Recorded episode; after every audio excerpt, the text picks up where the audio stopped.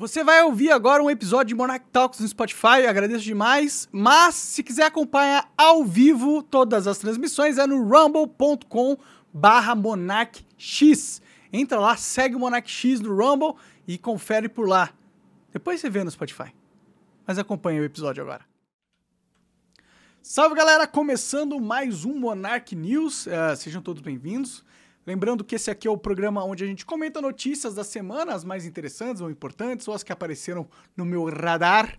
Inclusive, você pode mandar aí o seu comentário, o Coca tá de olho nos melhores, e também mandar uma sugestão de notícia que você acha é, interessante que eu uh, reaja, né? Então, estão, está iniciada a primeira, a primeira sessão. Não, já já estamos em quantos Monark New? Nem sei. Mas esse já é foram 50, esse é o 50 50. já? Meu Deus. então é isso. Esteja iniciado os 50. Galera, se vocês quiserem na frente da mensagem escrever pergunta, facilita pra mim, viu? Pra eu não falar que eu não pulei aí. Porque às vezes vocês escrevem uma, uma frase, nem interrogação tem e dizem que é pergunta. quando eu pulo. Vamos lá. Bom, eu vou jogar uma notícia aí pra você então, Marcão, que você já deixou aqui.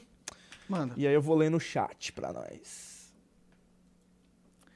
Bom, galera, é, recentemente, como vocês devem saber, eu fui ah, intimado a depor na Polícia Federal por causa das minhas perigosíssimas opiniões. Se tem alguma coisa que é perigoso hoje em dia é falar o que pensa, né? Já dá pra ver o Ark tá muito querendo ficar num, num jeito bom aqui, mas não consegue se ajeitar. Como que a gente faz, Ark? Sim, tá bom? Deixa eu levantar mais a perna aqui pra você. Tá confortável agora ou não? Fala aí pra galera, tá confortável ou não? Tá. Parece confortável. ai, ai, ai. Bom, de qualquer forma, né? Eu fui depor na Polícia Federal, fui não, porque foi online, né? Fiz através ah, da Câmara e tudo mais, porque eu tenho opiniões perigosas à nossa democracia, porque eu afirmo que não acredito que as urnas ah, tenham sido limpas, né? Eu acredito que uma possível fraude é muito provável, né? Obviamente, eu não tenho certeza disso, porque eu não tenho provas disso. Então, seria leviano da minha parte a- afirmar que eu tenho certeza absoluta que isso aconteceu. Mas, dado o contexto de como as eleições ocorreram no Brasil, onde você teve veículos de imprensa sendo censurados, deputados federais sendo presos e muitas outras maluquices, como jornalistas sendo presos, a Polícia Federal indo na, na casa de economistas renomados, entendeu? Então, a gente, viu, a gente viu muita loucura protagonizada pelo TSE a mando do, do- do Alexandre de Moraes, aparentemente, né? Portanto, nesse contexto todo de abuso de autoridade que a gente viu ah, nas eleições passadas, eu desconfio e muito que as eleições possam ter sido fraudadas. Mas ao mesmo tempo, eu tenho prova disso, eu tenho o código-fonte, eu tenho o, o log de tintim por tintim de como aconteceu tudo certinho. Eu não tenho, eu não tenho essas coisas. Então, é liviano pra mim falar que eu tenho certeza absoluta, né? Mas é o que eu acredito. Tipo, eu não tenho certeza que Deus existe. Mas você acredita Ah, eu nele? acredito em Deus, mas eu não tenho certeza. Prova a Deus. Eu não vou provar a Deus, eu não sei como fazer isso. Mas eu acredito em Deus, tá ligado? E eu acredito que as urnas não são seguras e que provavelmente aconteceu alguma coisa lá. E aí, os esquerdistas.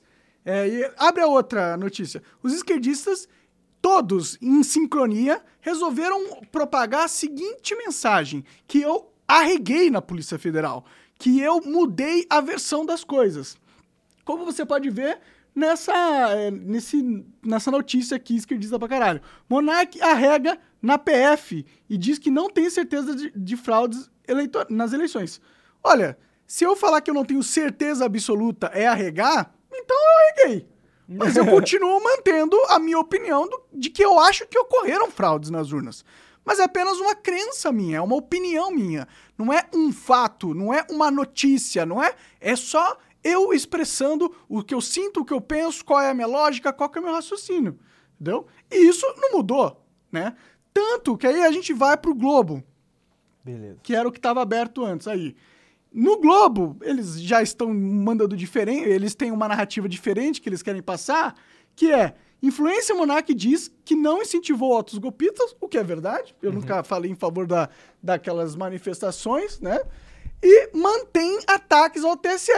Eles, por incrível que pareça, o Globo colocou uma, uma, uma, uma manchete que é mais fide- fidedigna com a realidade, entendeu? Pra você ver que tem um lado do espectro político, que é o espectro mais radical à esquerda, é, que é a esquerda identitária, que eu gosto de chamar, eles estão tentando passar a narrativa que eu arreguei. Mas o próprio, o, o próprio, a própria Globo, na sua manchete, diz que eu mantive os ataques, ataques, né? As minhas críticas agora, é, aí essa é a visão da Globo, né? Porque a Globo quer que o Xandão me prenda a todo custo. E aí ele já fala, não, mano, ele atacou o TSE. Agora, criticar o TSE, falar que você não confia neles, é atacar o TSE? Não. Então você não pode criticar nada, porque tudo é, tudo é atacar, então, um, um, um servidor público, se você não concorda com o trabalho dele, se você acha que ele tá fazendo coisa errada, você não pode falar agora, se não é ataque, que pô, é esse o, o mundo político que os caras querem criar, onde os, os nossos, ah, os donos do poder podem fazer o que quiser e nossa população não pode nem criticar. Porque já vai estar atacando e a gente tem que ser punido por um ataque à democracia, porque eles confundem. Eles acham que eles são a democracia, que o TSE a- é a democracia. Quando na verdade o TSE, na minha visão, é o maior inimigo da democracia. E tem tentado, a- a- a- tentado destruir, se já não conseguiu. É o que eu penso. Eu, se, eu, se ainda existe uma Constituição no Brasil, se ainda a censura prévia é vedada, se ainda é garantida a livre expressão de, de, de opiniões, eu tenho total direito de falar isso, porque é o que eu penso, sacou?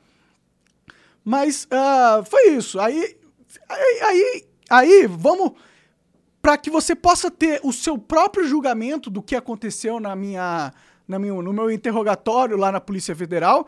Eu tenho aqui o, o transcrito do que a Polícia Federal produziu de texto sobre o que eu falei. Então tá meio que um, um resumo de tudo que eu falei no depoimento.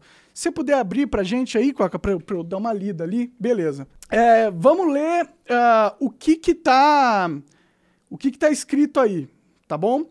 É, o- e aí, essa é toda a minha. ah, toda a minha. Toda a minha, minha, entrevista lá, tá bom? Vamos lá.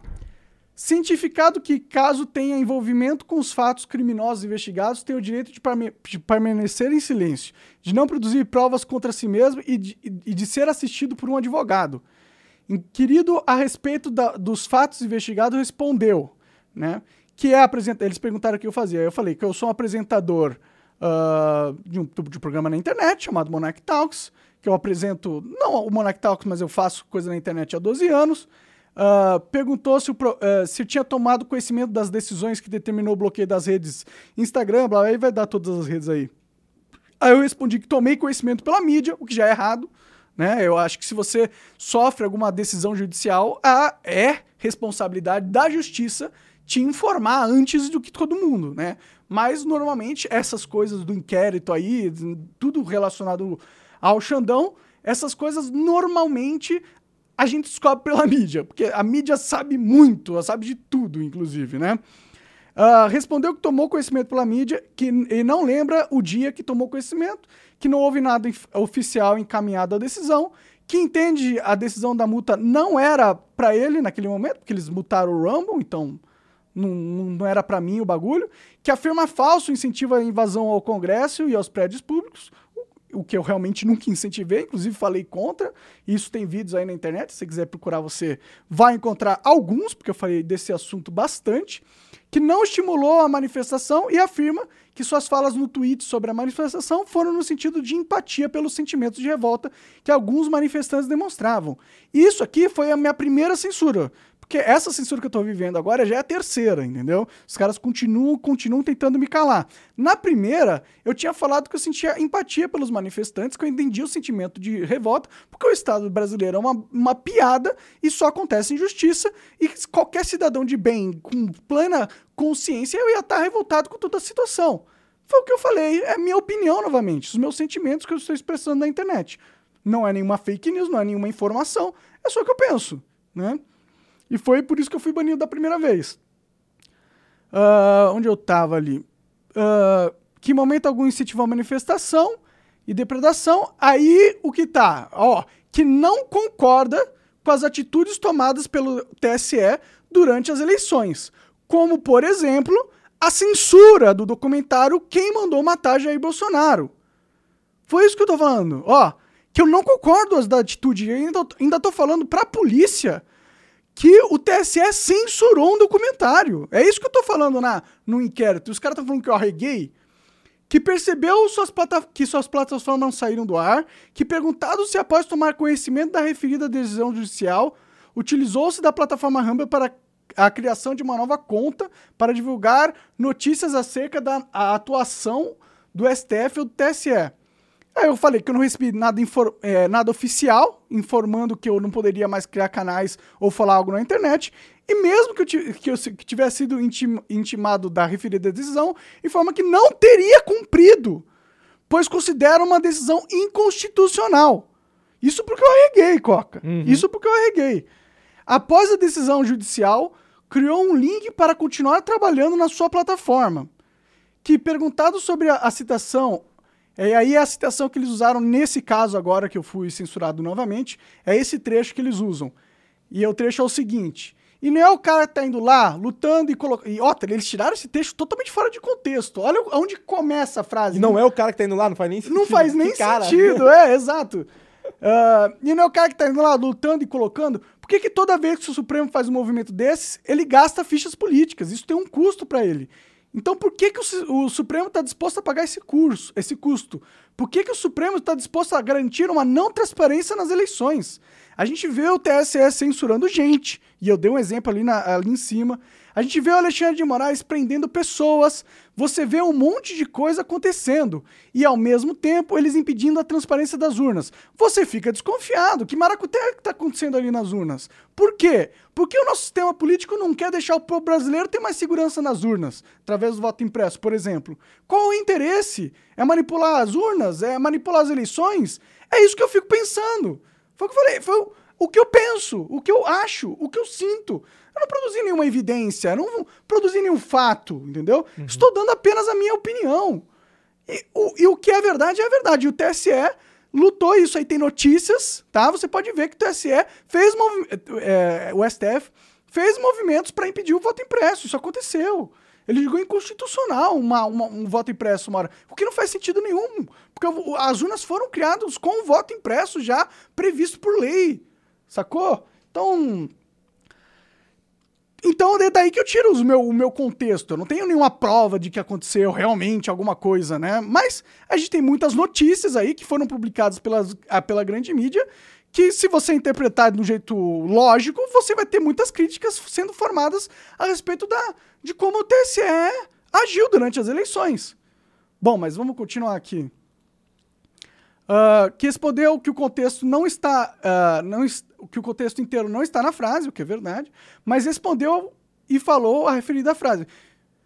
Ele, ou seja, eu estou afirmando que eu realmente falei isso, visto que é algo que pensa, pois acredita que existe essa possibilidade, que o interesse, o meu interesse em falar isso é fomentar uma maior transparência nas urnas e aumentar os debates sobre esse, esse tópico, que é exatamente isso que eu estou tentando fazer. Questionando se acredita em suas palavras, olha lá, vamos ver se eu arreguei Questionando se acredita em suas palavras, o TSE praticou maracutaia para influenciar nos seus no resultado das eleições, respondeu que acredita que, dado o contexto de como ocorreram as eleições, ele desconfia, eu no caso, que não houve transparência, que não tem certeza que houve fraude, mas como cidadão desconfia que sim. Foi isso que eu falei. Questionar, isso aqui é o meu depoimento para a polícia, velho. Tá bom?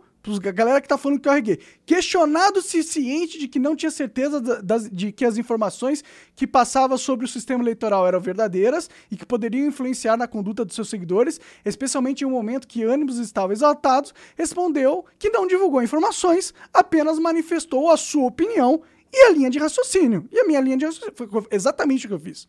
Sua opinião não tem intenção de estimular qualquer tipo de vandalismo, até porque vou e reiterou para o seu público que era totalmente contra qualquer tipo de vandalismo e invasão, suas falas apenas expressam sua opinião e não são vinculadas como qualquer tipo de informação.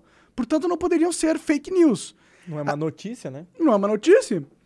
Acredita que, que as instituições, infelizmente, uh, estão aplicando. aplicando censura prévia a vários veículos de comunicação, inclusive a ele, e estão violando seu direito constitucional eu arreguei pra caralho, né, Coca? É, certinho. Tô arrega... Arreguei pra caralho. Imagina se eu não tivesse. É,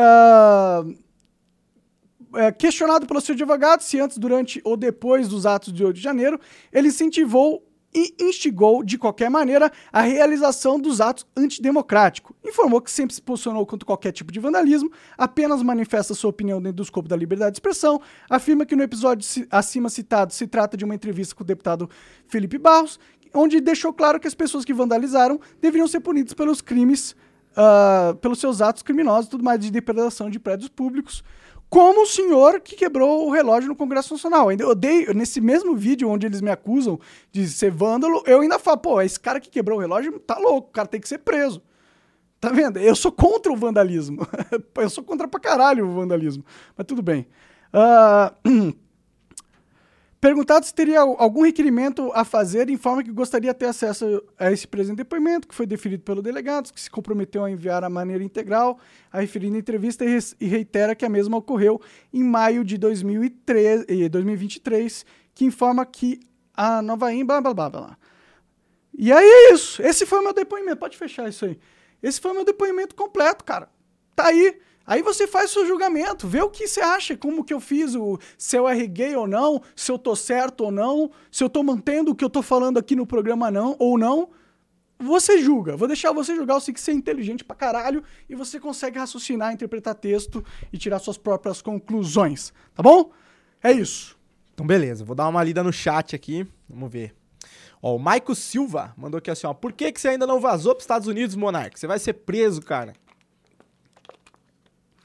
Gente, se eu for preso, eu fui preso. A, a questão é, ou a gente tenta lutar para um, ter um país decente, onde as leis existem, ou vai todo mundo fugir do Brasil. É isso. Porque a solução de fugir. É, eu posso até sair do país, cara, é, mas não vai ser agora, não é o momento. Não é o momento. É, eu, eu, estou lutando como um, um, cidadão, usando a justiça, paguei advogado, estou indo depois, estou me apresentando, eu não estou fugindo da raia, mano tá bom? Se eles querem me prender por um crime de opinião, eles vão ter que me prender por um crime de opinião. Isso vai sair em tudo que é canto, mano. Isso vai ser notícia internacional. Você acha que não vai? É óbvio que vai, sacou? Então, tá bom, ele quer correr esse risco de, de começar a ter o, os Estados Unidos e a, e a mídia europeia olhando para o que está acontecendo no Brasil e chamando aqui de, de, ditadura, ainda mais sabendo que tá rolando uma, uma puta negociação entre o Brasil e o Mercosul, é, é, o Brasil, o Mercosul e a Europa, entendeu? E a Europa vai adorar uma narrativa contrária para conseguir é, um acordo mais favorável no, no, acordo comercial que eles estão fazendo. É isso? É isso? Você acha que é isso que é o melhor para o Brasil? Não é. O melhor para o Brasil é a gente aceitar que isso aqui tem uma Constituição e a Constituição ela veda a censura e, portanto, eu tenho o direito de expressar minha opinião em território nacional e vou continuar expressando. E é isso. Beleza.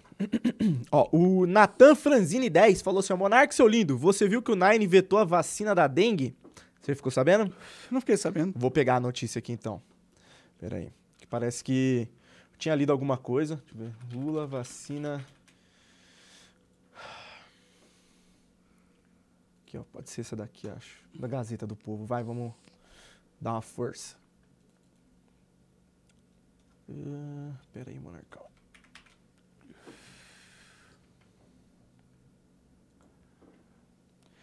Saúde ignora vacina importada contra a dengue e pretende esperar até 2024 por nacional.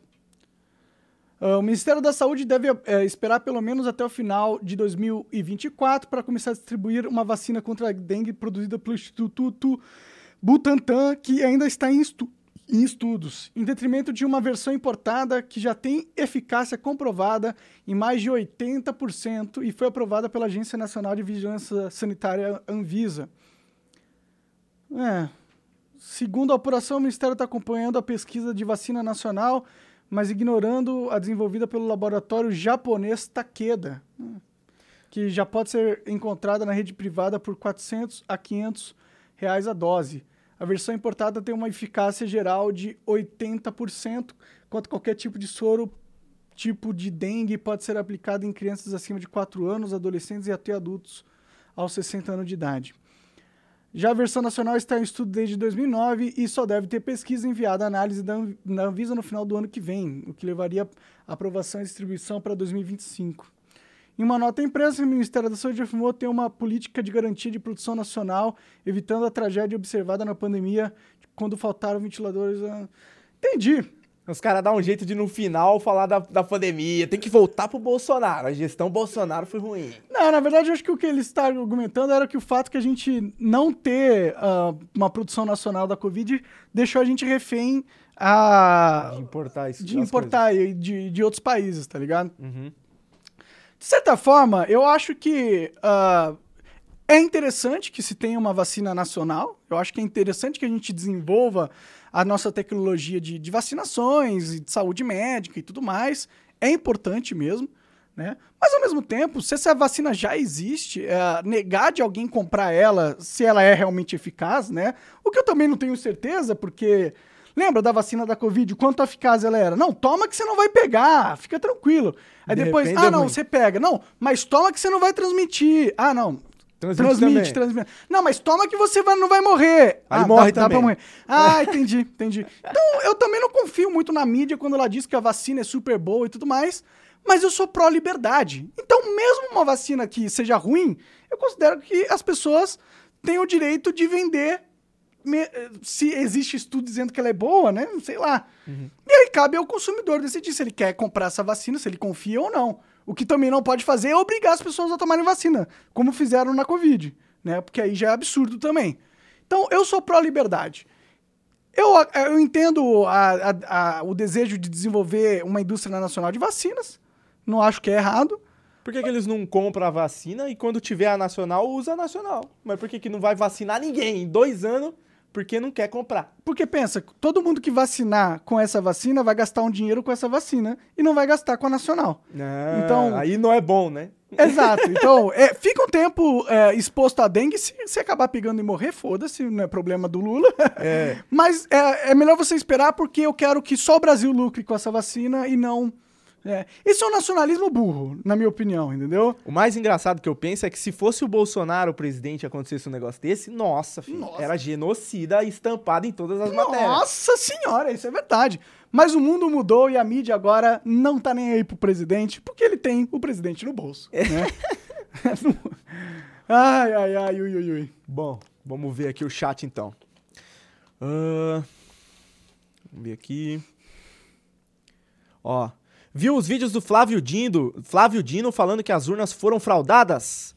Procura aí os vídeos, Coca. Põe, põe um vídeo que vai ser bom, gente. Vamos ver se eu acho aqui, né? Alguém mandou esse link desse vídeo? Deixa eu ver aqui no chat.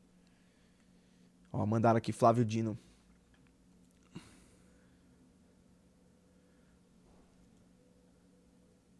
Hoje em Recife vi a comprovação científica.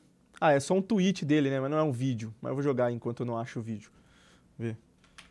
Que é um tweet dele antigaço, ó, de 2013, falando que viu a comprovação científica de que as urnas eletrônicas são extremamente inseguras e suscetíveis a fraudes. Por que, que em 2013 elas eram inseguras e suscetíveis a fraudes, mas agora elas são blindadas? Pois é, né? É, é a mesma urna, é a mesma urna da mesma época. Pois é, né? É, é que eles são. Esses caras só são. só tem hipocrisia, pô. Eles também não confiam nas urnas, mas agora quem controla as urnas tá do lado deles, sacou? Então é isso. Aí agora eles vão é, tentar me prender porque eu não confio nas urnas e, porra. Foda, né? Sei lá. Aqui, ó, achei um videozinho. Vamos ver. 10 horas e 27 minutos. Vou jogar um pedacinho aí. Calma aí. Liberar o som aqui. Minutos 10 e 27. Já já Felipe Folgosi con- conversa conosco. Eu quero, por gentileza, o Edson, na tela, o vídeo do, do Dino. Quero te ouvir na sequência, Claudio. Ah, já pode emendar teu comentário. Afinal de contas, tem ministro da Justiça hoje que no passado já atacou as urnas. Aperta o play, Edson. Um ano atrás, como relator da reforma eleitoral, parecia premonição, eu dizia, acolhendo uma proposição do PDT, de que havia necessidade de aprimorar o sistema de urnas eletrônicas no Brasil. E essa eleição, a qual eu vivenciei um ano depois. Mas cadê a outra um metade do Flávio Eu já Dino? pensava assim. E hoje tive a oportunidade, não gostaria de ter tido, mas tive a oportunidade de ser vítima de um processo que precisa ser aprimorado, precisa ser melhor auditado, precisa ser melhor acompanhado, que é o sistema das urnas eletrônicas. Como é que se dá a votação eletrônica? Como é que se evita o eleitor votando por outro? Que foi esse debate no Supremo da carteira de identidade, que foi mal colocado, que foi mal posto. Nós, o Congresso estava certo ao exigir pelo menos o documento de identidade com foto. foto, O lógico. Por quê? Porque evita, diminui as fraudes, porque o caminho seguinte inibe. era a Justiça Eleitoral tirar daquele livro de eleitores o número do título. Porque é o número do título ali que permite que o mesário vote pelo eleitor que não foi, ou pelo eleitor que morreu. O que, que acontece hoje? Das 5 horas da tarde, o mesário verifica lá em, em consórcio com os fiscais, verifica os eleitores que não compareceram, porque não foram, porque morreram, porque viajaram. Com o número do título, ele libera a urna eletrônica e vota quantas vezes ele quiser. Então, esse é um tema, é um tema da maior gravidade. E nós estávamos certos na la- elaboração da lei. É. É, tá aí. Crítica. Inclusive, concordei com ele pra caralho ali. Pareceu um cara muito inteligente, Flávio Dino, viu? É isso aí, meu. O negócio é o seguinte: a hipocrisia tá na cara, tá ligado? Eles também não confiam nas urnas, sacou? E qual que é o problema? Vamos, vamos melhorar as urnas, cara. Qual que é o problema disso? Quem perde com isso? Pô, vamos colocar o voto impresso, cara. O Paraguai já aprovou. O Paraguai. O Paraguai conseguiu construir uma urna de voto impresso e os caras argumentavam que seria muito custoso pro Brasil fazer isso. Deu umas desculpas que não cola, né? Que não daria, que daria problemas. O Paraguai conseguiu, cara. O que, que o Paraguai tem que nós não temos, velho? Sanidade mental na classe política? Então, pô, isso não é matéria de direita e esquerda. Isso é matéria de, de, de a gente ter um sistema crível, velho. Um sistema realmente democrático. Quem tá defendendo a democracia somos nós que estamos contestando a segurança das urnas. Porque nós queremos uma democracia mais segura. Porque nós queremos que haja democracia no Brasil. E a gente só vai ter se o sistema eleitoral for ilibado, sem críticas, sem críticas críveis possíveis. Mas esse sistema aí tá cheio de falhas. O Flávio Dino acabou de elucidar de forma genial um dos problemas ali da- das urnas. E aí, qual Flávio Dino tá certo na sua opinião? O de hoje, que quer me prender porque eu discurso, eu, eu- porque eu tenho o mesmo discurso que ele tinha alguns anos atrás? Qual é o Flávio Dino que tá parecendo falar a verdade ali? Eu gosto mais do Flávio Dino antigo. Esse aí parece que realmente sabia o que tava falando. Esse novo é só um tirano autoritário. Que junto com a máfia autoritária que tá dominando o país, velho. É isso que tá acontecendo. Vamos ter que mudar isso. A gente tem que aprovar sim o voto impresso e outras seguranças a mais que a gente puder aprovar para garantir que as urnas sejam o mais transparente, confiáveis possíveis. Hoje em dia essa versão delas não são e vão ser ah, objeto de contestação em todas as eleições. Esse, esse assunto vai voltar a surgir e vai sempre descredibilizar a nossa eleição, descre- descredibilizar a nossa democracia. Se você está preocupado com democracia, então trabalhe para ter uma urna mais crível, mais transparente e mais segura. Beleza. É o Duzan mandou aqui, Monarcão. É, queria saber se o Gordão Foguetes já está agendado. Acho Tá- que ele, hum, tá ele sabendo? tava marcado, mas não tava marcado. Não sei, não sei. Eu acho que ele tá, tá enrolando a gente. Então pode ser que esteja no futuro aí, gente. É, Quando ele quiser vir, ele é bem-vindo pra caralho. Beleza. Ó, o Wendel929 mandou. Monark, você viu o valor da multa que o ministro Benedito Gonçalves aplicou no advogado que pediu a anulação do julgamento de Bolsonaro? É, não. Tá. Quer que eu procure aqui? Ah, pode aplicar, pode, não precisa. Mas é isso, o cara aplicou uma multa porque o cara contestou a decisão do TSE, é isso? É, é basicamente a mesma coisa que aconteceu na eleição, pelo jeito, né? É, é tirania, é tirania. Ou seja, o TSE dá uma decisão sem pé nem cabeça, né? Porque, vamos ver, o que que, o que, que eles estão acusando o Bolsonaro ali? Por causa, o fato que eles usam é uma reunião do Bolsonaro com, com embaixadores, onde ele tece críticas ao sistema eleitoral, que é a mesma coisa que eu acabei de fazer agora. Isso causou ele não poder mais participar da vida, da vida política. Ou seja, porque ele não confia cegamente que nem um idiota nas nossas urnas, então ele não tem mais o- a capacidade de votar ou de ser político. Tá errado isso aí, pô. Tá errado. Foi uma decisão feita sem realmente fatos que incriminam o Bolsonaro em alguma coisa realmente absurda. Ou seja, é o TSE falando para todos os políticos, ó, não contesta as urnas. Não fala nada das urnas. Tem que, tem que acreditar na gente, no nosso trabalho. E se falar qualquer coisa, é multa gigantesca, é ir depor na Polícia Federal, é perder o mandato no caso do Bolsonaro, entendeu? Se o Bolsonaro fez tanta merda assim, tanta merda que nem eles falam que ele fez, deve ter um milhão de motivos para caçar ele. Não Mas- é esse, né? mas é, e aí o motivo que eles escolhem é uma entrevista com embaixadores que o, pró- o próprio membro do, do Supremo Federal, não lembro agora qual era o nome do ministro, mas ele também fez uma reunião com os embaixadores falando bem do- do- das eleições. A Dilma, inclusive, um tempão atrás, ela fez também uma reunião com embaixadores para pedir apoio, para falar das eleições, sacou? Então, por que, que só o Bolsonaro fica inelegível? Quando ele era o presidente, ele não tem o direito de convocar uma reunião com embaixadores. Isso aí é, é- é de praxe de um presidente. É o mínimo que ele poderia fazer, velho. Ele é presidente do país. Como ele não pode convocar uma reunião com embaixadores e falar que não acredita em certos quesitos do nosso sistema eleitoral? É direito dele como cidadão político. Mas aparentemente o TSE diz que não. E se você for advogado e ir contra a decisão da TSE, ele vai te aplicar uma multa, ele vai te bater. É assim que, o o, o TSE, o Supremo, tá agindo hoje em dia. Se você vai alguma. Se você discorda um milímetro deles, eles vão usar a máquina do Estado para tentar te caçar. É isso.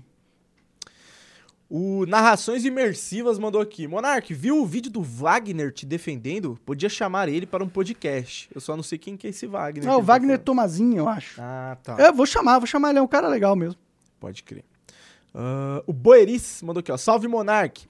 Com a inelegibilidade do Bolsonaro, como você acha que vai ficar a polarização política, com uma direita enfraquecida e uma esquerda mais forte, apesar do Lula já estar velho? Olha, eu acho que. Hum. Eu acho que o Bolsonaro acredita que ele vai reverter essa situação de algum jeito, entendeu? Eu acho que ele acredita que o governo do Lula vai ser tão ruim que os caras vão fazer a mesma coisa que fizeram com o Lula, né? Primeiro caçaram, aí depois reabilitaram. Então, eu acho que o jogo, a estratégia do Bolsonaro é é ser um bom moço, se comportar direitinho para que a oligarquia internacional retire o ban dele e ele possa voltar a disputar a vida pública. Eu acho que essa é a estratégia do Bolsonaro. Ah, vamos ver o que dá, velho. Sinceramente, tá difícil. Tá difícil prever o futuro do Brasil, né? Ah, Vamos ver aqui. Peraí. Ó, um ministro, o, o Nasci F05 falou assim: ó, um ministro do STF falar que a eleição se ganha. Não, que eleição não se ganha, se toma. Isso não seria um atentado à democracia? Não descredibiliza as urnas e as eleições? Não coloca dúvida na cabeça de milhões de pessoas? ah, com certeza, né? Tem tanta coisa. O jogo tá tão claro já. Os caras, os caras eles sequer escondem as, as intenções autoritárias o- o- dos caras. Nem escondem, velho. Essa é a tristeza. Bom, vou jogar mais uma notícia aí, Monarcão. Joga.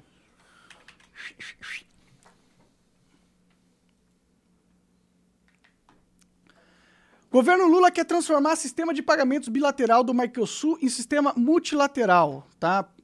Eu selecionei essa, essa notícia aí, cara, porque. Ah, porque isso aí faz parte de uma, um plano do Lula de ah, centralizar as decisões ah, monetárias do país dentro de um órgão burocrático do Mercosul, tá? Isso aí tem duas facetas. É uma centralização ah, igual eles fizeram na União Europeia, que acabou com a soberania dos países europeus, onde eles sequer mais podiam imprimir a sua própria moeda, transformando eles efetivamente em estados, né? Quanto antes eles eram os países. Então, basicamente, o que os caras querem fazer é transformar o, Brasil num estado da América Latina, tá ligado? E que- quem vai decidir as políticas monetárias da América Latina vão ser os burocratas eleitos no, do Mercosul. Então é o mesmo esquema que fizeram com a União Europeia. É uma, é uma péssima proposta que o governo Lula está uh, aplicando aqui. Ele tem dois interesses nisso. Uma é garantir que seus companheiros controlem mais o sistema financeiro da América Latina, e a segunda é conseguir ter. E essa segunda até é legítima, né? É ter maior moeda de barganha no sistema internacional por causa da unificação da América Latina, né? Porque nesse sentido, um acordo do Mercosul valeria para toda a América Latina de uma forma mais firme, e isso fortalece o Mercosul, né, dentro do cenário internacional. Mas é, fortalece o Mercosul, mas só que prejudica o Brasil, entendeu? Porque vai acabar com a soberania do, do, do Brasil decidir a sua política monetária, sacou? Então, o Lula ele tem, uns, ele tem uma visão internacionalista da coisa. Ele não está muito aí pro Brasil. Ele, ele quer é, criar o polo da América Latina. Então, foda-se o Brasil. Ele quer unir toda a América Latina e ter influência sobre ela. Isso é, é, é ruim. O Brasil, a gente não precisa mais de centralização de poder. A gente precisa de descentralização de poder. Beleza. Então, essa aqui pode fechar, né? Ó, o Luan mandou uma pergunta aqui falando o seguinte: Monark, você viu que o cara que sequestrou uma criança em uma mala e abusou dela tinha tweets te xingando? Você não tem medo de andar na rua nesse país? É engraçado, né? Todo bosta agora que você vai olhar aí tem xingou o Monark na internet, né? É. Vão ter que criar um filtro. Se xingou o Monark, provavelmente é um bosta. É. É, não, pra você ver, é, é tudo o, o justiceiro da, mola, da moralidade falsa, que fica sinalizando virtudes a, na internet, mas na vida real os caras estão sequestrando criança de 12 anos pra estuprar. É. Meu Deus do céu, cara, esse mundo realmente tá perdido. Tá perdido, cara, tá perdido, tá hum. perdido. É todo mundo falso moralista. Ah, vamos lá, né? Ó, Leonardo Pool mandou aqui, ó. Monark, qual a sua opinião sobre o Lavo de Carvalho? Ele já falava sobre o globalismo e o trabalho de grupos internacionais no Brasil há décadas atrás. Aparentemente o Olavo de Carvalho é um cara muito inteligente mesmo, velho. Eu, eu, eu confesso que eu não, nunca, nunca li livros dele e vi alguns vídeos esporádicos durante esses anos. Não, não tenho um conhecimento, um arcabouço muito grande sobre a, o que o, o ele ensinava e tudo mais. Mas o que eu vejo da galera falando e das coisas que eles defendiam, muita coisa faz sentido, viu? Muita coisa faz sentido. Mas eu também não tenho um, um entendimento completo do trabalho dele para fazer um, julga, um julgamento universal, se, se, é tudo bom, se eu concordo 100% com ele. Mas teve, teve muitas coisas ali e ele claramente é um cara inteligente. Isso aí é, é inegável, na minha opinião. Então, é, eu, eu, eu aprendi a ter uma visão mais positiva do Olavo de Carvalho com os anos, para ser sincero. Beleza. vou jogar mais uma notícia aí, Monarcão. Interferência política da Petrobras já é um dado, diz Lo, Loila. Loila. Loila. Que nome esquisito. Uh, bom, ele é um economista, ex-presidente do Banco Central, comenta a redução nos preços da gasolina e fala sobre a política monetária do Brasil. Então, aparentemente, uh, já está havendo uma redução dos combustíveis uh, que a Petrobras está promovendo. Isso é política do Lula. O Lula sempre falou que, que era isso que tinha que fazer. Eu, sinceramente, acho que é isso que tem que fazer mesmo, mas não é, é, diminuir o preço do combustível bruto, né? Do petróleo bruto. E sim do, do combustível refinado, né? É, porque se você aumentar ou diminuir o preço do petróleo bruto, você só está diminuindo as pessoas, os, os, as pessoas, os países externos que compram o nosso petróleo bruto, refinam e vendem mais caro pra gente, tá ligado? Uhum. Aí não, não ajudaria a reduzir o preço da gasolina necessariamente, né?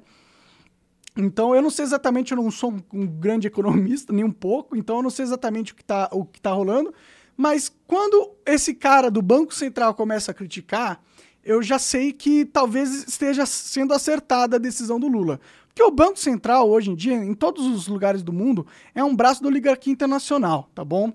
Então, se eles não estão gostando de algo, provavelmente esse algo é bom.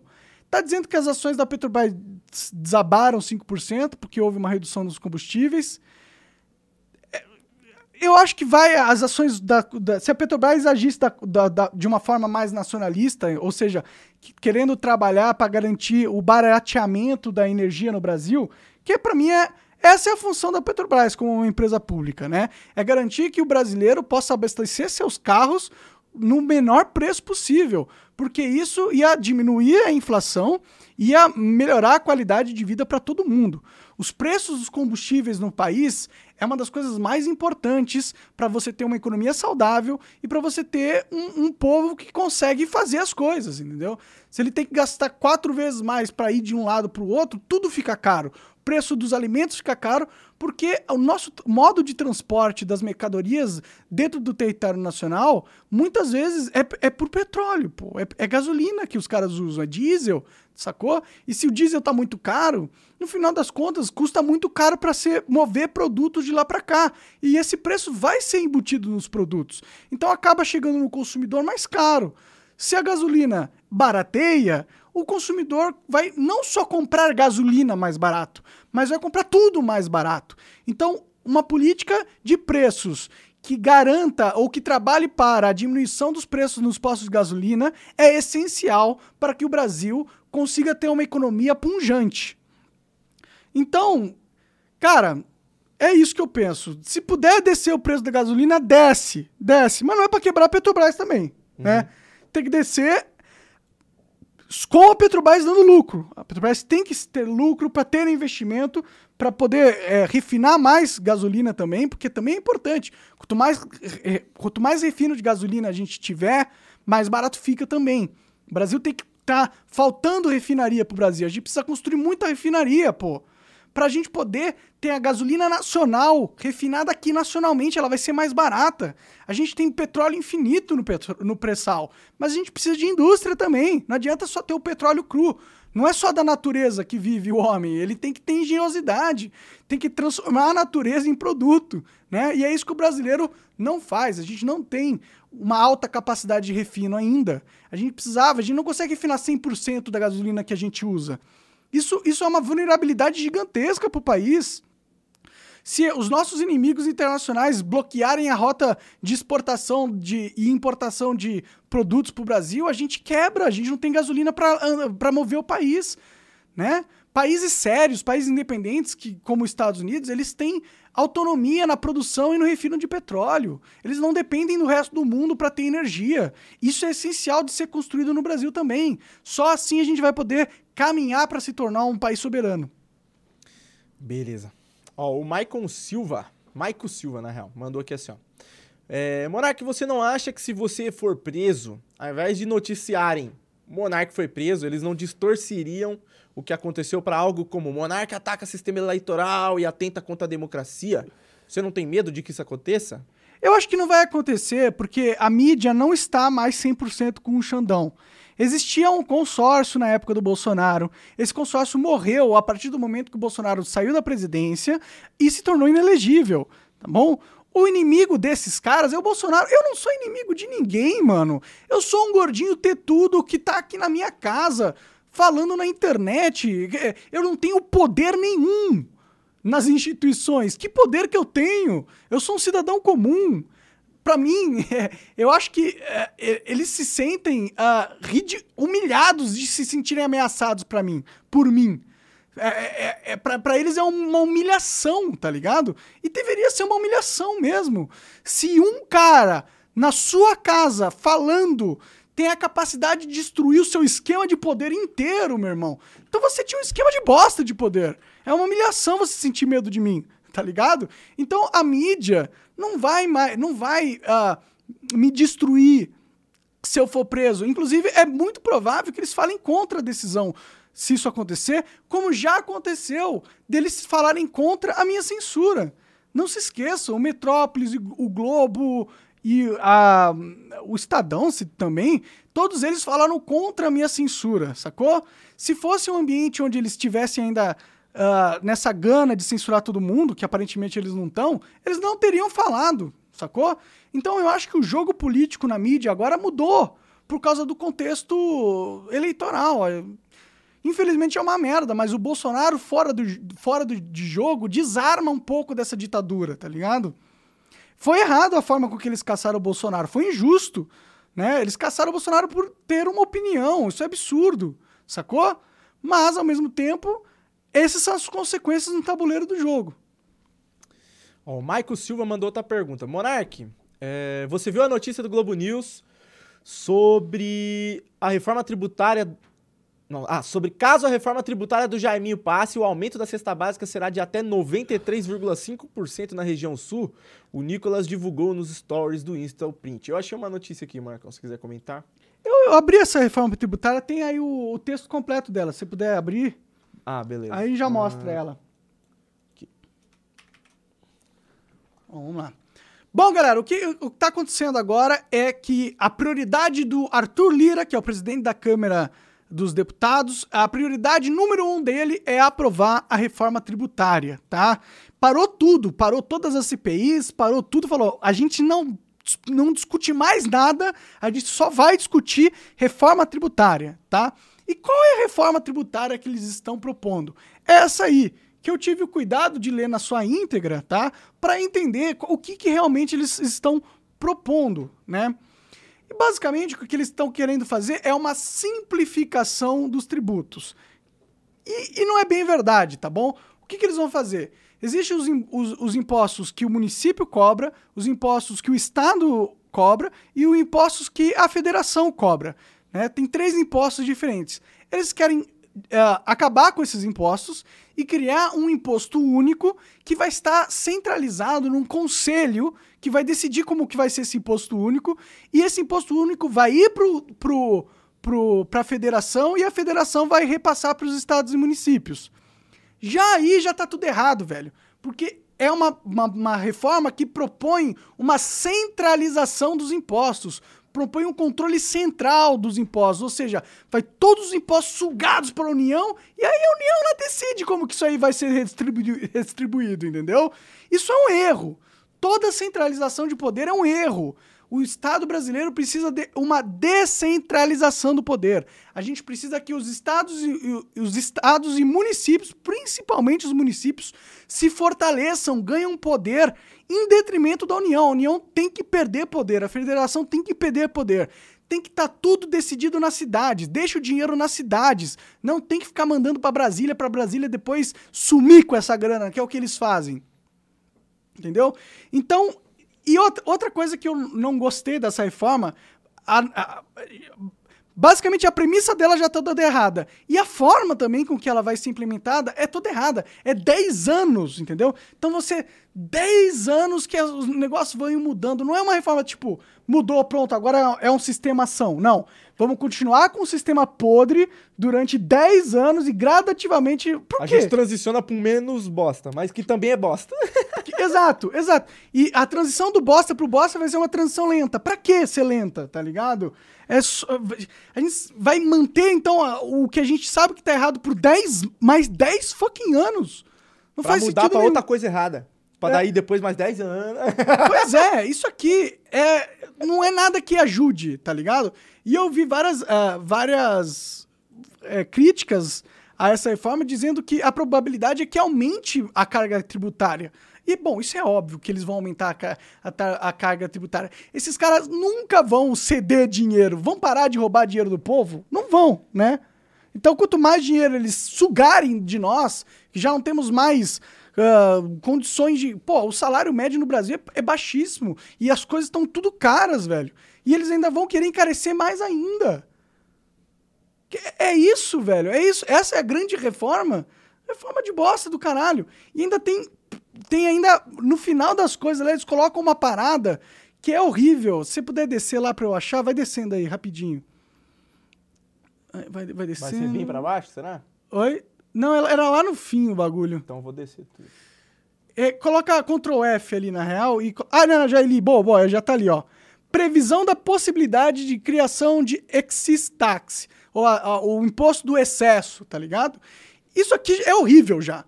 Ele, ele prevê que a União poderia ah, criar novos impostos seletivos para taxar bens e consumos dete- é, é, determinado. Tipo, ele ia pegar o cigarro e falar: não, agora cigarro ele vai ter um, um imposto diferenciado, vai ser mais, vai ser 80%, tá ligado? Isso aqui é errado, velho.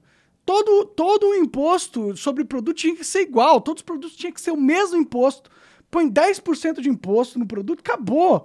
Não é papel do Estado decidir o que, que eu vou consumir, se eu vou consumir álcool ou se eu vou consu- consumir salada, velho. Eu consumo o que eu quiser. O Estado não tem que ficar fazendo engenharia social na população para decidir quais produtos a população vai consumir mais ou não. Deixa a população decidir o que ela vai consumir, cara. A liberdade é nossa, a gente compra o que a gente quiser. Se eu quiser encher a cara e comprar uísque, deixa eu comprar porra do uísque com o mesmo imposto que eu quisesse comprar, sei lá, Pão. pão, é, chocolate, qualquer coisa. Entendeu? Então, isso aqui, é, já, eles já colocaram. Isso aqui é uma armadilha muito grande, entendeu? E vai fazer com que as coisas mais legais sejam taxadas. Que vai ser videogame, vai ser taxado pra caralho. Porque os- já. Já estão criando a narrativa de que videogame é o mal do século, né? Sim. De novo essa história. De no, sempre isso, há 20 anos, né? Porque na época que não existia videogame, a vida era uma maravilha. Não É, não existia tinha- não morte, tinha ninguém morria. É, não. então, é isso. Os- é- Essa, é- pelo texto, isso aqui é uma péssima reforma tributária. Eu espero, peço a Deus para que não passe, porque seria mais uma, mais uma coisa ruim acontecendo na política brasileira, tá ligado? E não resolve nada porque não diminui os impostos, tá ligado? E não simplifica de uma maneira realmente sã. Sei lá, eu não, não, não gostei. E tem muita gente inteligente aí que entende mais do que eu de economia criticando. Sabe por que, que eles querem centralizar os impostos na União, Monarcão?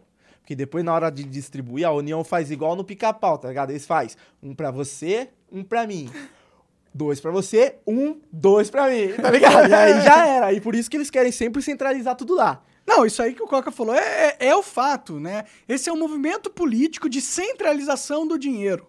É isso. Não tem como ser bom, tá ligado? O que tinha que rolar era o oposto disso. É, deixa os municípios arrecadar a maioria das coisas e os municípios têm que passar alguma porcentagem pro Estado, pra União. Deixa no município, velho. É, é o município que precisa ajudar o povo, que precisa fazer rua e, e precisa fazer saneamento básico e precisa contratar policial e tudo mais, né? Se bem que eu acho que o Estado que cuida do policial, né? É o Estado, né? É, É o Estado não é o. Bom, não sei, eu não manjo muito É o disso. governo, é o governo, né? Tipo, aqui É o em São Paulo é o governo, o governador que cuida É do o de São governador, então, é. o está, é o governador estadual. Então, é isso. Eu, eu acho que a gente tinha que construir um, um país descentralizado, com cidades cada vez mais livres e independentes, até pra gente ter uma competição de legislação, tá ligado? Para cidades que queiram atrair seus cidadãos, os cidadãos, é, possam ah, mexer nas suas leis com mais liberdade para atrair comércio, para atrair pessoas, para atrair progresso para sua cidade, tá ligado? Beleza. Vou jogar mais uma aí que ainda tem mais algumas notícias. Bom, o Lula ah, tá negociando com a União Europeia um comércio, um acordo de comércio entre Mercosul e União Europeia, tá bom? Aí já tá errado, na minha opinião. Porque não tem que ser Mercosul fazer essa. Por que, que a gente tem que. Por que, que o Brasil tem que decidir pelo resto da América Latina como vai ser o acordo deles com a Europa, tá ligado? Não tem que decidir. A gente tem que decidir só como o Brasil vai negociar. E não é nem com a Europa, é com cada país europeu individualmente. Vamos construir relações bilaterais com os países, tá ligado? Pega a Inglaterra e fala: Ó, oh, Inglaterra, vamos fazer um acordo? Pega a França, vamos fazer um acordo? Cada um individualmente. Por que, que tem que fazer esse, esse acordão Mercosul e União Europeia? Não tem como isso dar certo. Não tem como ser um acordo que garante os interesses da União Europeia e do, e do, e do, e do Mercosul integralmente. É, é, é basicamente impossível isso, isso dar certo. E é por isso que também não está dando certo. Por, olha o que o Lula está falando. Lula diz que não quer política em que eles ganhem e a gente perca. Porque a verdade é essa. Todos os acordos propostos pela União Europeia com o Mercosul é sempre um acordo para fuder o Brasil. Entendeu? Porque eles são competidores, eles competem contra o Brasil. A França é um dos maiores produtores de produtos agrícolas da Europa, um dos maiores fornecedores de alimento. Você acha que eles querem competir com o Brasil, que é altamente competitivo? Eles não querem, velho. Isso poderia significar a destruição do, produtor, do produtor uh, europeu, velho. Sacou? Então, uh, o único interesse da, da França fazer um acordo com o Brasil é, é para foder o Brasil, e é isso que tá acontecendo. E é por isso que não tá indo pra frente, sacou? E, e eu torço para que isso não vá pra frente. Eu não quero Mercosul, União Europeia. Não, quero Brasil, Inglaterra. Brasil, Japão. Brasil, Austrália. Vamos fazer vários acordos. O que, que é? Preguiça de costurar relações internacionais individuais com cada país? Vamos respeitar a soberania dos países europeus. É o próprio governo é, francês que tem que decidir como o acordo dele com o Brasil vai ser. Não é a União Europeia. É a Inglaterra que tem que decidir como que eles vão fazer ter relações com a gente. Não é a União Europeia. E também não é a porra do Mercosul. Eu, eu votei em alguém do Mercosul, eu votei em alguém da Argentina, eu votei. Por que, que esses caras vão me representar? Eu, ou por que, que a gente vai representar eles? Não faz sentido nenhum isso aí. Chega? Sai daí? Hã? Não, é isso. Eu espero que não vá pra frente. Não, mas eu fico feliz que o Lula, pelo menos, não está sendo um frouxão e abrindo as pernas para a Europa para fuder o produtor brasileiro. Pelo menos isso, né? a única coisa que dá para elogiar do Lula tem sido seu comportamento em algumas questões geopolíticas. Em outras não, porque no fundo ele é um internacionalista globalista que quer o governo mundial e tá cagando para a soberania, soberania do povo brasileiro. Beleza. Tem mais duas aqui, agora do Bolsonaro. Bom, aparentemente o Bolsonaro vem falando que tem uma bala de prata contra o TSE, né? O ex-presidente Jair Bolsonaro afirmou que tem uma bala de prata contra o TSE, mas não se aprofundou no tema. Vamos descendo ali. Vamos ver o que, que eles falam e a cara do Bolsonaro. a bala de prata, é. A bala de prata, é. Essa bala de prata, vou te falar. Uh, grupo, o grupo Jair Bolsonaro tem feito segredos sobre a bala de prata que o ex-presidente supostamente tem contra o TSE. Oh, o cara tem uma bala de prata, Coca. Pena que o TSE não é lobisomem, né? É, é eu selecionei essa notícia só pra, é, pra falar uma coisa pro Bolsonaro. Para de, de blefar, cara! Tu não tem porra nenhuma! Você acabou de ser inelegível, você acabou de ser caçado. Se tivesse bala de prata, você já tinha usado, cara. Para de mentir pro povo brasileiro, ninguém acredita mais nesse seu teatrinho de bosta. Bala de prata de coerrola, tu não tem nada. Tu tá pelado com uma mão na frente e outra atrás. Tu tá na UTI, você mesmo falou no pânico, tá na UTI, tá quase morto.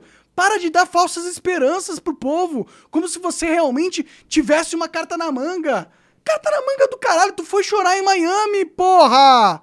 A gente tá vendo o que tá acontecendo, caralho. Não é? Não estamos mais em 1980, que era só a TV que informava. Tem internet. A gente lembra das coisas, a gente vê. Para com essas narrativas papinho de bosta. Você perdeu, você saiu do, do da, da, presidência. Se tivesse alguma coisa, alguma coisa para fazer, você tinha feito, velho. Então para de mentir, o povo brasileiro não é trouxa, Bolsonaro. Pelo menos espero que não seja. Beleza. Vamos ver aqui. Tem mais uma.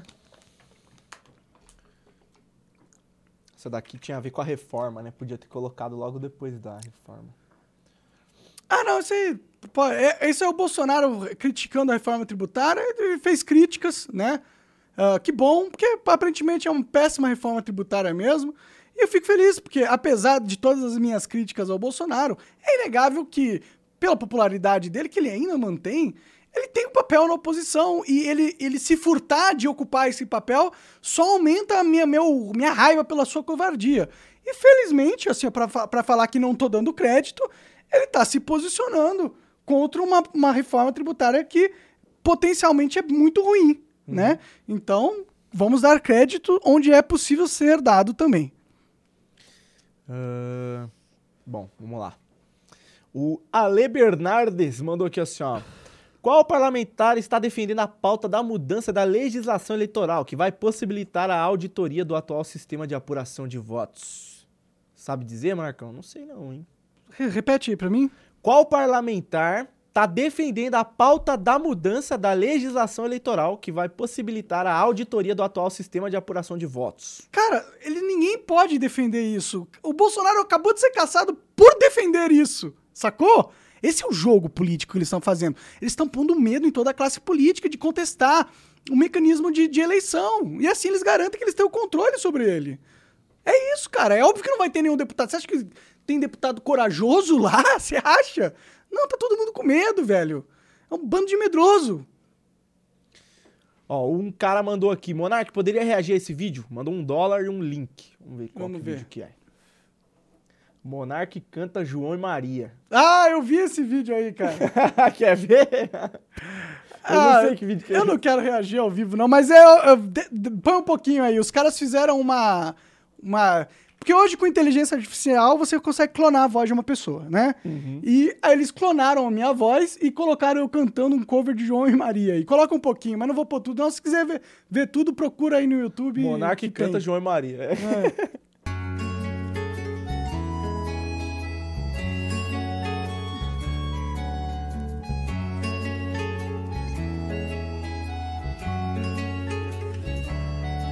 E não põe isso no YouTube que vai dar problemas autorais, provavelmente. Agora eu era o herói e o meu cavalo só falava inglês.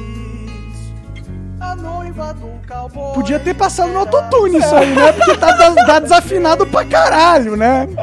Mas Não a que eu saiba realmente cantar. parece que é tu que tá É. cantando, é incrível. Sim, não, não, a voz tá boa mesmo. E aí, Chega, chega, tá bom. Galera quiser ver, vai lá ver. Muito bom. Cara, o negócio de inteligência artificial tá evoluindo rápido demais, Monarcão. Tá, né? Não, vai ser, vai ser legal e vai ser assustador ao mesmo tempo.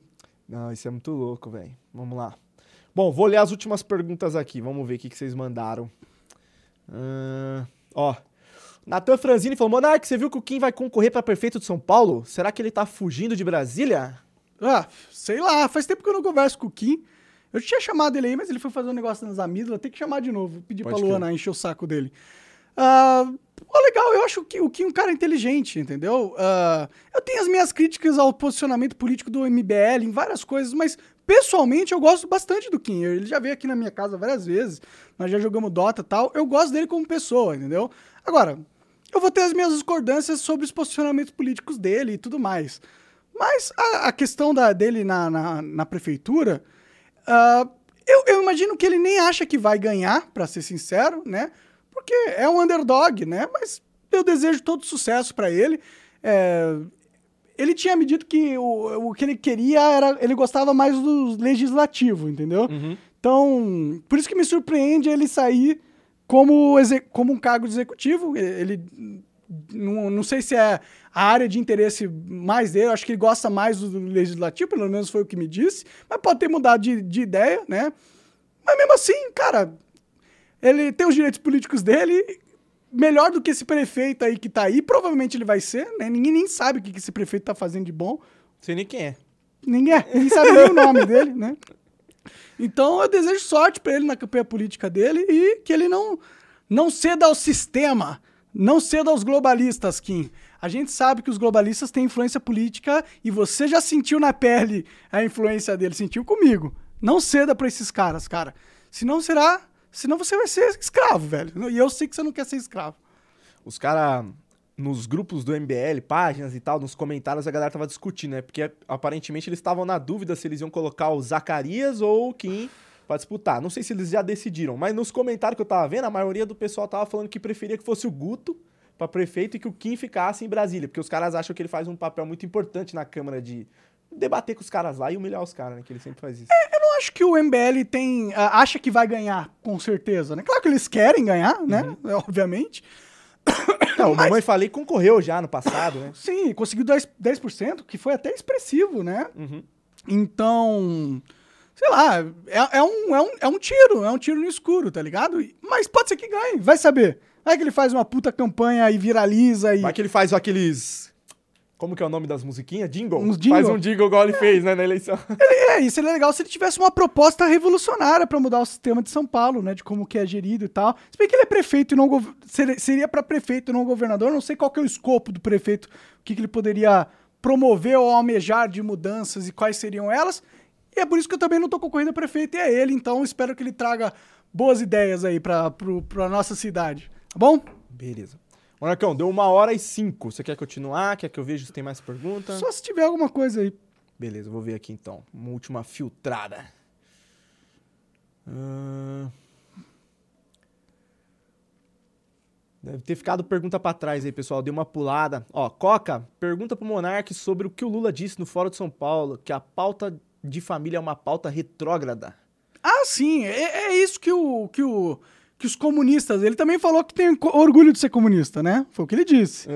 Ele falou, "Eh, os comunistas querem isso, querem, não sei se todos, mas pelo menos o comunismo do Lula quer isso, quer destruir a família, a religião e a pátria, né? E tudo ser o Estado comunista mundial. É isso que eles querem que dominem a sociedade. Loucura, né? Loucura, e eles estão conseguindo. Ó. O Aragão Thiago falou: Monark, tu não acha que a China está mais envolvida com a esquerda mundial do que os próprios oligarcas internacionais? E você não acha que a China e os oligarcas internacionais não estão juntos? Eu não sei, eu, eu acho que não, ah, porque a China tá tentando tirar o dólar, eu não sei, eu não sei se os oligarcas... Eu não sei, esse jogo é muito complexo, cara, e eu não tenho tantas informações para saber como a China realmente pensa, né? E qual é o tipo de alinhamento político referente aos globalistas. É, é- é difícil, é difícil de, de, de saber. Pelas ações dos globalistas, não, não parece muito que eles são muito a favor da China, não. Não parece. Mas às vezes parece também. Ai, cara, eu fico confuso. Eu ainda não, não, não tomei minha decisão, velho. Não sei exatamente qual que é o posicionamento da China referente aos globalistas. Eles podem ser aliados, sim, viu? Há, há essa chance. Ó, e o Ibras mandou aqui, ó, Monark, o que, que você acha desse fenômeno dos jovens e adultos jovens em não ter filhos? O coletivo da humanidade perde em maturidade quando grande parte da sociedade não tem a experiência de ter filhos. É, cara, é- eu acho que ter filho dizem que é uma, uma, uma experiência engrandecedora, né? Eu desconfio que isso seja verdade mesmo. E eu acho que a, a- a gente precisa ter filhos, mas eu, eu, eu não tenho filho, então eu não, não tenho, não posso cobrar que os outros tenham filho, tá ligado? Mas tem vontade de ter, né? tenho vontade de ter, tenho vontade de ter. Ah, ó, o Juan Castilho mandou. Trocando de assunto, você viu as declarações do Mel Gibson e do Jim Cav... acho que é Caviezel, sei lá o nome aqui, sobre tráfico internacional de crianças e adrenocromo? É Nossa, o Mastral que que falou desse adrenocromo Nem no sei. Flow uma vez. Ah, é, é? tipo um negócio que os caras pegam do sangue de crianças que dizem que re- rejuvenesce. Ah, entendi. Isso papo é, de, isso de- é de satanismo e os caralho aí, esses grupos aí. Isso é real mesmo. Já tem estudos em ratos que eles pegam o sangue de ratos mais jovens e colocam em ratos mais velhos e os ratos mais velhos rejuvenescem, né?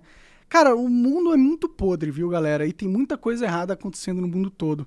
E parte do poder do globalismo se fundamenta em tráfico de crianças e pedofilia, né? Isso, tá- isso foi meio que provado quando o Epstein é preso e ele tinha um ringue de pedofilia e todos os poderosos globalistas frequenta- frequentavam esse ringue, né? Então, tá meio que provado que esses caras são muito perversos. Não é à toa que estão tentando destruir o mundo, né? Bom, estamos chegando aqui no- nas últimas aqui, ó. Ah, Monark viu que o Kim processou uma, profess- uma professora que chamou ele de nazista? Pergunta do Duzan. É, o MBL tem essa, essa prática de processar quem chama eles de nazistas. Eles estão ah, respaldados na lei, né? Você chamar alguém de nazista é acusar alguém de crime, imputação de crime é crime. Então, é direito dele fazer isso, essa é a lei, né? Eu, a minha filosofia pessoal é de não processar ninguém por palavras ou coisa que falaram sobre mim e tal. Eu não faço isso. Mas eles fazem, então é direito deles. E eu não, não quero impor a minha visão de mundo a todo mundo que existe, né? Mas a minha visão eu faria diferente. Pode crer. E a última aqui, então, ó. O Cosmic Stardust falou: Monark, você vai convidar o Xandão pro podcast? Eu convidei o Xandão já, mas ele. É, a ele- chance dele vir é tão baixa, né? É. Mas convidar é o menor dos problemas. Sim, sim. É, não, não viria nunca. Não tem. Eu convidei no tu, fiz um tweet convidando o Alexandre de Moraes, mas eu duvido que ele venha conversar. Mas eu adoraria ter essa conversa, viu, Alexandre? Por mais que eu seja um, um crítico ferrenho seu, seria muito bom entender o que tá passando nessa sua mente doidinha aí, viu? e se eu tivesse essa oportunidade, eu gostaria de ter, viu? E, porra, vamos, vamos parar com a ditadura que você tá implementando? Na moral, por favor? Só isso. Só isso. Então bora. É isso, galera. Obrigado. A gente se vê. Vamos jogar Dota. Tchau. Valeu.